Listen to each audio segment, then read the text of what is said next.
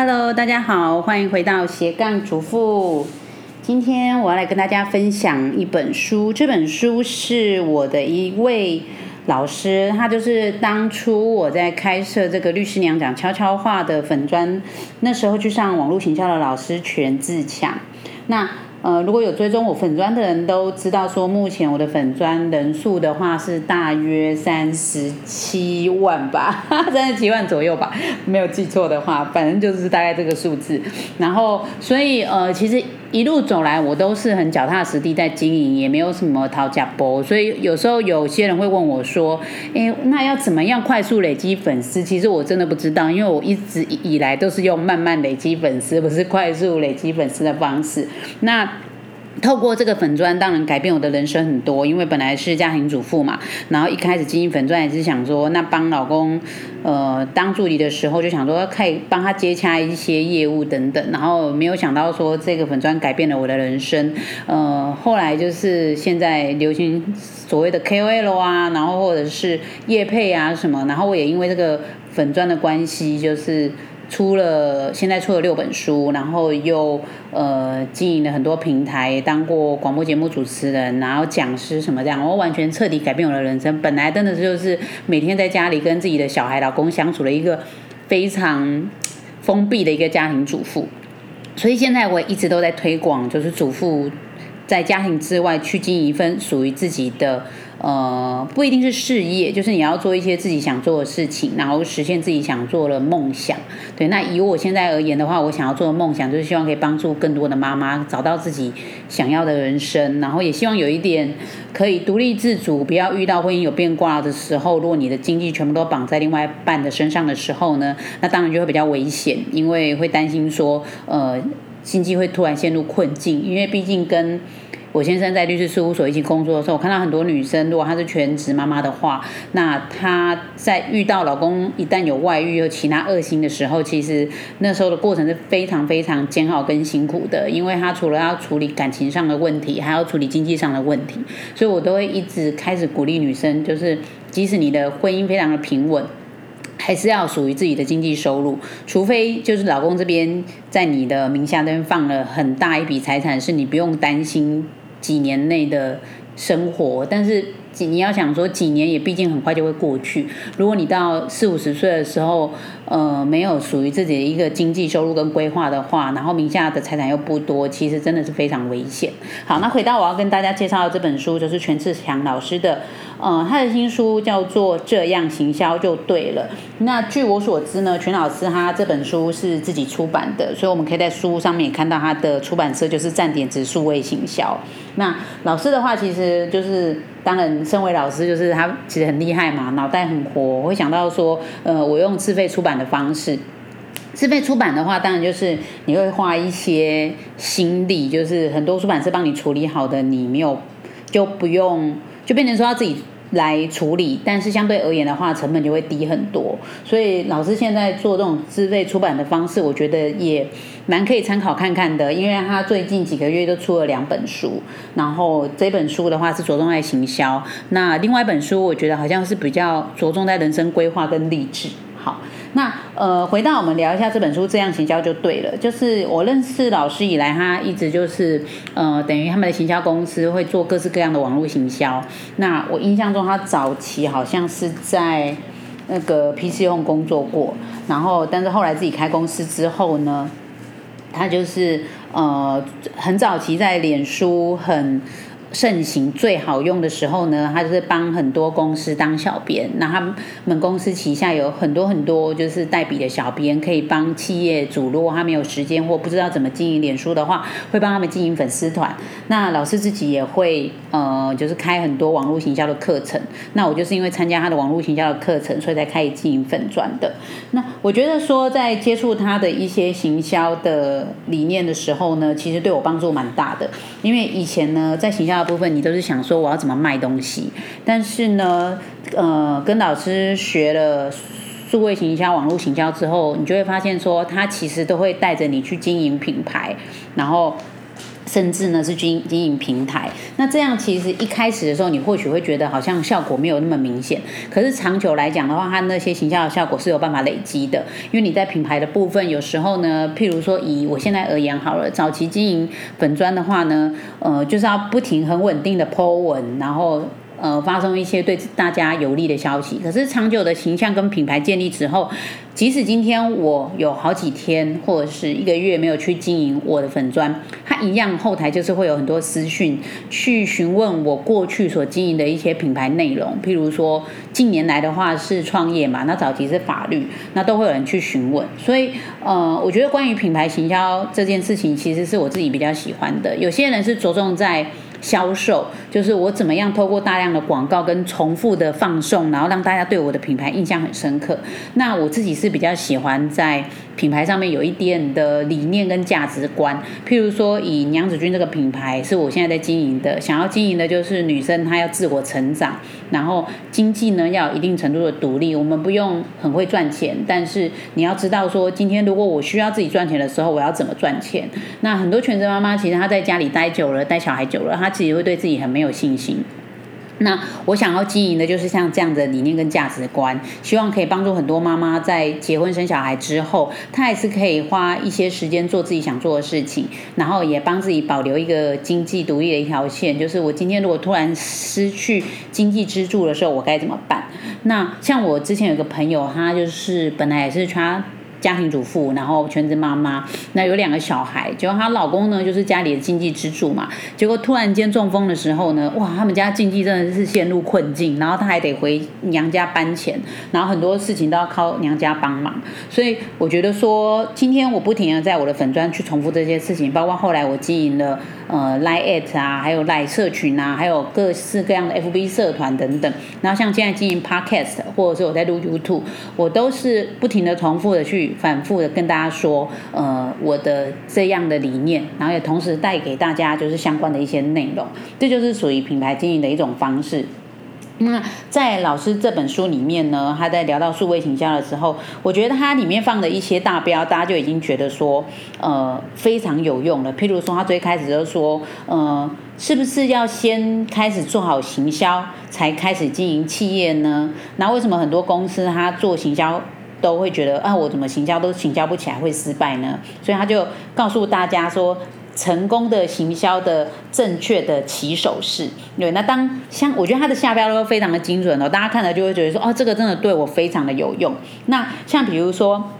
他聊到说。呃，怎么去做行销？然后有聊到说，呃，怎么你要先了解你的客群嘛？比如说，你先做市场调查，然后去了解自己的产品的成功几率有多大。然后还有了解说，呃，你的产品有没有需要什么改进的地方？那如果你是开店的话呢，你要先试调了解一下你的周边环境，看看自己有多少的竞争对手，然后了解你店面附近的左邻右舍他的消费习惯是如何，还有调查一下说你的店面有没有开在最佳的地点。他在讲说成功行销的正确起手式。那在书里面其实也提到各式各样的例子，因为毕竟老师他这边呃有操作过非常多的企业，然后包括在各式各样的，比如说呃 SEO 啊，就是有些人可能知道的是网站排序的优化的部分呢，也会帮呃这些企业主去做一些操作，然后。他更提倡的是会员的经营，因为呢，在这个时代的时候呢，忠诚度其实是很难去。保有的，因为毕竟大家的目光要被很多不同的产品跟品牌给吸引。那如果你能够做好会员经营的忠诚度呢，才不会让其他的品牌去把你的客人很容易就用一些手法就抢走。那会员经营，毕竟说你，比如说你在这一家公司，它已经你已经有累积一定的呃消费忠诚了，比如说有点数啊，然后或者是有一定的折扣啊，那。呃，相对而言的话，别的品牌就比较不容易把这个消费者给吸引走，所以他在那个书里面有谈到怎么做会会员经营。那像现在的话，呃，如果有在经营 Lite 的人，就会知道说，其实现在 Lite 它非常，呃，发送的成本非常高哦。像我们呃主要经营的两个 Lite，一个是可道律师事务所的 Lite，目前有呃五万的人追踪。那当然一般来讲的话，现在的封锁率大概是五成，所以。怎么样？我们还是要发送出两万左右的呃会员讯息数，然后每次发送一次就要好几千块，对，那其实成本不低，而且现在其实很多人赖的讯息也是很爆量的，你再扣掉那些没有去看讯息删掉的人，其实你发送的成本是蛮高的，对，那所以呢，现在 l i t 也会去提倡一个分众行销，就是你发讯息的时候只发给需要的人，比如说有分为北中南部，或者是有分为你需要哪一类讯息的人，对创业有关的，对什么有关的，对婚姻有关的，这个都是一种分众，可以降低你行销的成本。但老师在书里面也。有提到这个分众的行销，好，那。呃，现以现在而言的话，最热门、最有效的方式可能还是社群行销啦。因为毕竟电视台广告，就是现在很多人是不看电视的。那有些人打开电视，现在都是看 YouTube 啊，或者是我打开手机，每天就是华社群啊。不管你是用 FB、IG，或者是你看那个 YouTube 的影片，现在很多人就是你的收视目光都是在手机上面。然后基本上这几个工具，像是 IG 啊、TikTok、抖音，然后还有那个 FB 啊跟 YouTube，他们其实都算是社群。所以在书。书里面当然就特别的锁定在社群行销的部分。那老师也跟大家聊到说，其实不管就是各种工具怎么使用，各种原则，其实社群行销最重要的关键就是人味。那其实这个从我二零一四年上老师的课，就是那时候是完全的行销白纸的时候，上老师的课，老师就不停在重复这个，就是人味这件事情。所以一直以来我经营呃脸书到现在，然后还有包括后来经营 l i t 我其实都一直希望说可以保持这个东西，就是人味。但有有时候呢，你急着形象的时候，真的是会忘记。那这个时候呢，回头去看一些相关的文章，或是看老师分享的东西，又会让我再次回想起来这件事。就是你要记得行销的时候要有人味，这样对啊。所以呃，关于这本书，就是老师全老师的这样行销就对了。对，那大家应该是就是可以去找他的站点子公司嘛，他开的公司叫做站点子。然后呃，长旁平常也会开一些网络行销的课程。那梁子君也常常跟老师这边做合作，就是我们会开一些专班，是老师。专门特惠给我们梁子军的同学们的优惠，然后我们就会希望说，梁子军本身也是一个社群，那这样的社群它不会受工具所呃限制，就是我们这个社群不是只有在脸书上，或是只有在赖上面，而是一个对这个理念认同的人，就是。我们人都要不停的成长，其实我觉得也不见得是妈妈，我觉得每个人就是，即使学校毕业之后，你还是要不停的学习跟成长，不管是透过上课、看书、交朋友，其实都是可以学习的，甚至你看电视也可以学习啊。像我平常如果说，假设我今天女儿吵着要我陪她看 YouTube 影片的时候，其实我也是很贪心耶，也是在学习。我看到老师，就是我女儿在。呃，看他的那些小朋友的影片的时候，我就想说，哎，我有没有办法做这样的影片应用在我的社群里面？那他的这个影片为什么观看率那么高？他的关键点在哪里？那我没有学习的地方，那我就会拿来跟我的团队讨论，然后想说，哎，我们有没有办法做这一类的影片？这都是就是你在生活中，不管是看东西，然后接触东西，然后看书啊，交朋友，其实都可以学习的。或者是你跟同事之间彼此在讨论的时候，都要时时抱着一个谦虚。开放可以学习的心，然后听听别人的意见，就是希望呢，可以让自己的生活品质过得更好。所以其实这几年早年我都是就是帮老公行销律师事务所部分，那当时都是反正你行销就是更多的案子啊，更多的业务啊，然后更好的业绩。可是这几年我就慢慢去学到一个观念，就是生活跟工作的取舍，就是你要怎么样。把工作变成你生活的一部分，但是它不要变成你生活的全部。就是工作是帮助让你生活过得更好的，你可以从里面去得到成就感，然后可以里面去实现你的一些理念。比如说，我希望妈妈们都可以有自己的一个呃想做的事情啊，理念去实现，然后去追求自己的梦想。那这个事情呢，透过工作可以完成，但是通过平常生活的一些知识的分享啊，或是呃在。脸书上去发表感想的时候，我都希望可以让妈妈们过得更快乐，因为自己本身就是当过全职妈妈嘛。那加上我又得过产后忧郁症，就知道说很多妈妈其实她在担任妈妈这个角色的时候，其实她给自己很大的压力跟压抑。对，那我就希望说我自己以身作则，就是我一个从全职妈妈走过来，然后我小孩目前大的是十二岁，小的是三岁。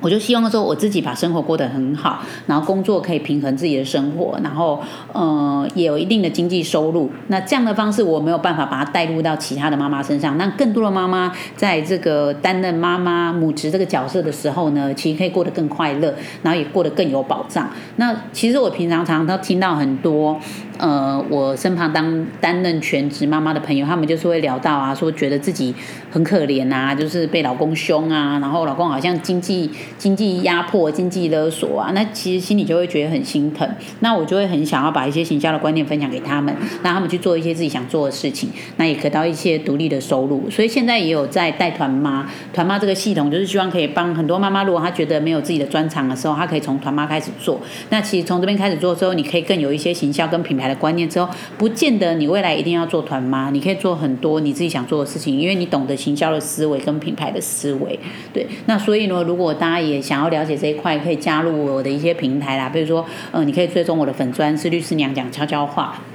然后呢，我有一个赖社群三千多人，平常也会发送一些行销的讯息给大家讨论。然后像是脸书社团啊，或者是赖艾特娘子军，也是可以在赖上面的搜寻列，你搜寻娘子军，然后选择官方账号就可以加入娘子军的赖艾特，那你就可以收到一些相关的行销的资讯。这个都是我创造了蛮多平台，就是像现在 Podcast 的，也希望可以从不同的流量进来，但是可以接触到更多人，让大家都理理解到说，呃，人不停的成长学习，还有帮。助别人，还有妈妈们的呃需求等等，因为每个人都是妈妈养大的啊，大部分人啦都是妈妈养大的，对啊，我们也要更关心妈妈的需求。好，那也跟大家聊一下，就是推荐一下全老师的这本书，他其实讲的非常多，譬如说他有讲到赖工具的分析比较，那，赖本身有赖社群啊，有赖群主啊，然后还有呃赖本人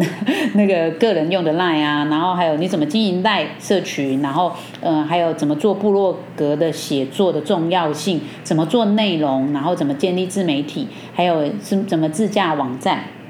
然后还有呃产品定价等等，这样，我觉得这些东西其实都可以，就是呃让大家更了解行销这一块，而且他写的都是非常的入门，我觉得很多地方其实真的很适合跟大家分享。那呃，包括比如说他怎么讲说 F B 粉砖命名的重要性跟技巧啊，怎么经营啊，网号网站的 S E O 啊，这些其实他的书都写的非常的浅显，而且他都有提出一些例子来说明。那我觉得老师写的东西就是非常的接地气，然后也非常的实用。